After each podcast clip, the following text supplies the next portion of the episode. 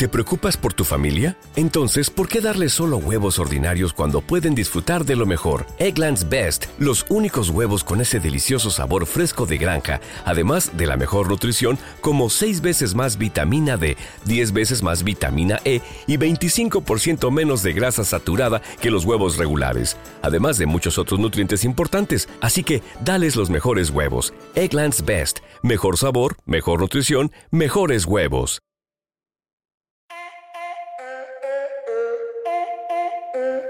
Saludos y bienvenidos a otro podcast de DJ Detrás de los Platos. Para los que no me conocen, mi nombre es Daniel Alvira, aka DJ D Flow. Y en el tema para este episodio vamos a estar hablando sobre las costumbres y los malos hábitos que los DJs deberían dejar de hacer para mejorar su calidad de trabajo. Pero antes de comenzar, quiero decirles a todos ustedes, especialmente si eres DJ o esto lo aplica a cualquier persona si tú quieres hacer algo, no dejes que nadie te limite los comentarios. Específicamente este podcast, si tú eres DJ y estás cometiendo estos hábitos, brother, que esto no sea este, un no o, que te rochees por, por, lo que yo estoy diciendo. Esta es mi percepción, quizás otras personas tienen su opinión, pero creo que si nos educamos un poco más, pues mejoramos como personas, mejoramos profesionalmente, pero que nada ni nadie te, diga cómo hacer tu trabajo. Nada, que nada te limite, tú sigue para adelante, mete mano y ejecútalo como tú crees que está bien. Así que vamos con el primer error, que para mí es mirar la pantalla de tu computadora. Este es el primer error que cometen muchos DJs al momento de mezclar. Mirar la pantalla de su computadora. Muchos DJs ubican este, la, computadora entre medio de, de sus platos o controladores y esto lo que hace pues, es bloquear la vista y de una, una, mala percepción de lo que tú estás viendo. Y, no estás pendiente a lo que está sucediendo en la pista. Se recomienda, ¿verdad? Que tú ubiques tu computadora en una de las esquinas de tu mezclador. En donde no interrumpa tu vista y que tampoco estés 100% mirando hacia, hacia, al lado de la computadora, ¿verdad? Para que tú tengas un contacto directo pues, con tu audiencia. Es bien importante que tú veas lo que está pasando con tu público.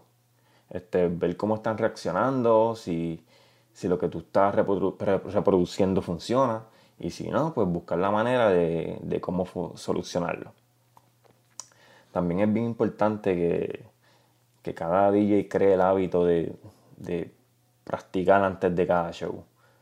Eh, debes pulir tus mezclas, educar tu oído y así comienzas a realizar eh, mezclas sin ver la pantalla y, vas bien preparado, ya tú conoces tus canciones y sabes dónde entrar, dónde salir, dónde cortar y hacer todas tus técnicas.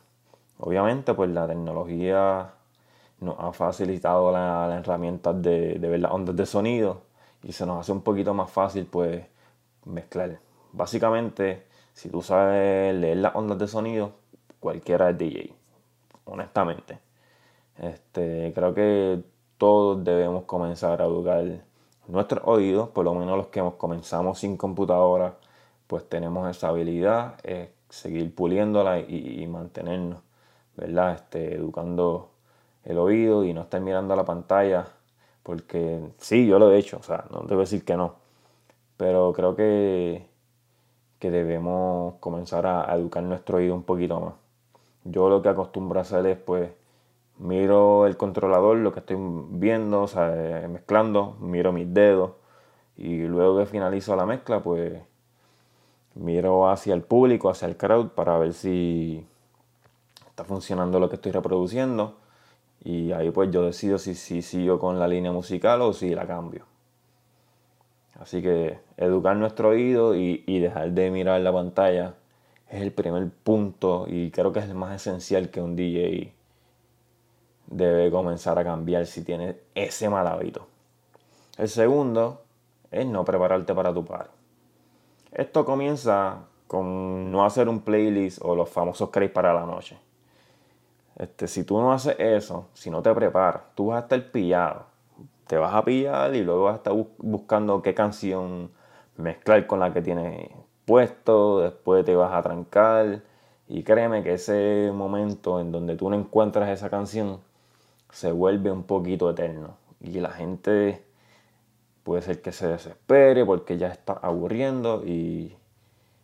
Mm, a mí me ha pasado. O sea, yo, yo también peco de esto. Al menos el día antes, yo lo que acostumbro a hacer es descargar, toda la música nueva, la, la escucho, la escucho, este, y la organizo antes del show y así pues voy preparando los cracks nuevos y, me pongo ¿verdad? al día para esa noche. La práctica es bien importante, especialmente si eres un, principiante, para que tú pues, fortalezcas tus habilidades, tus técnicas y cuando vayas a mezclar en vivo, pues tengas confianza de ti mismo. Los crates, de los famosos crates que estaba hablando. Yo soy de los DJs que, que si tú entras a mi cerrado vas a ver un montón de crates y los dejo ahí para siempre. Y luego tengo un montón de crates, estoy bien perdido con un montón de canciones y eso nos quita tiempo. Lo ideal es que crees uno nuevo y borres todos esos viejos, ¿verdad? O los actualices para que no tenga una librería tan extensa. Este, también se recomienda como que, que los organices por club, por género y con poquitos temas. Ponle, hoy voy para tal sitio, so pongo los géneros que voy a tocar, ¿verdad? Y de ahí parto. y ahí tengo el folder de, ponle la placita. Si voy a tocar en Viejo San Juan, pues tengo el folder de Viejo San Juan y con los géneros que voy a tocar. Entonces tengo un folder con muchos subfolders de Eco Si voy a, tocar en Eco. Y así sucesivamente. Este, otro punto. Saber en qué momento tocar las canciones importantes. Eh, a esto yo le llamo bala. Tan sencillo como eso. Este, no debe utilizar todos los palos. Es fácil, lo dije en el título. Saber en qué momento utilizar las canciones importantes. Este, estas canciones las debes utilizar en el clima del party, ¿verdad? Cuando todo el mundo está hype, cuando ya son las dos y pico de la noche, una de la mañana. Eso depende, ¿verdad? Cada club tiene, tiene su horario. Así que tú sabes cuándo va a ser el clima de, el de tu party y ahí tú zumbas todos los palos usarlas en el tiempo pues que no es adecuado te va a dejar ¿verdad? Sin, sin las canciones que la gente quiere escuchar en su, momento importante para ellos. Y pues esto va a provocar que tú repitas las canciones y eso no se ve muy bien en un DJ, por lo menos a mí no me gusta repetir las canciones. Este, si la voy a repetir, pues busco una que no sea igual, busco un remix o o un batón o busco una versión que, no haya tocado. Y lo que hago es que la canción original, pues trato de tocarla en el pick para que la gente se la viva como ellos quieren vivírselo. Otro punto es no, no practicar tus mezclas. Eh, se recomienda que le dediques 15 a 20 minutos a escrachar, si es que tú te dedicas a eso, o si quieres aprender, pues para reforzarlo y cuando estés tocando en vivo, no vengas a, estar improvisando ahí y meter la pata. Que un, mal scratch te va, te va a joder el party. y pues practicar el set para prepararte para la noche. Por lo menos, al menos el más importante. El del, clima del party. Y siendo honesto, por lo menos yo no practico. Es bien raro que, yo lo haga. Mi práctica yo lo hago mientras estoy tocando. Este, obviamente conozco ya las canciones que, que voy a usar no es que estoy ahí tocando al garete. Y los últimos 20 minutos de, ¿verdad? Cuando el club va a cerrar, pues yo lo, lo cojo para practicar un poquito, este, el set que, yo quiera ejecutar luego, o si quiero eh, escuchar canciones nuevas que haya descargado y no las he tocado, pues ahí voy practicando con ellas y me voy manteniendo. E, esa es mi práctica, últimos 20 minutos de cerrar el club. Pero normalmente no practico porque siento que no me va a salir como lo quiero ejecutar. Y mm, normalmente no lo he esperado. Muchas veces uno se prepara, está bien motivado, tienes un set y ah, esto va a salir así, así, así. Y cuando llega, la reacción de la gente no es la que tú esperabas. Perdón, un sipi de esto. Un poquito de Red Bull. Este, la reacción no es la que la gente esperaba y pues te toca improvisar. Yo prefiero hacer mis playlists y voy tocando según la noche vaya corriendo. Y pues nada, un, verdadero DJ sabe cómo, cómo trabajar cada escena. El celular. He visto mucho, mucho de esto. El celular, hermano, eh, no, no debemos. Esto es como un trabajo como y cualquiera. En muchos trabajos tú.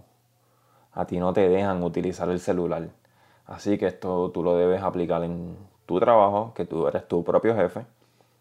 Ver TikToks, YouTube, redes sociales, memes. Esto es un mal hábito que tienen muchos DJs. Si tú vas a utilizar tu celular, hermano, utilízalo para que tú tires fotos, te grabes, este, si salió una canción que la gente te está pidiendo, pues hagas un research, un, research, ¿me entiendes?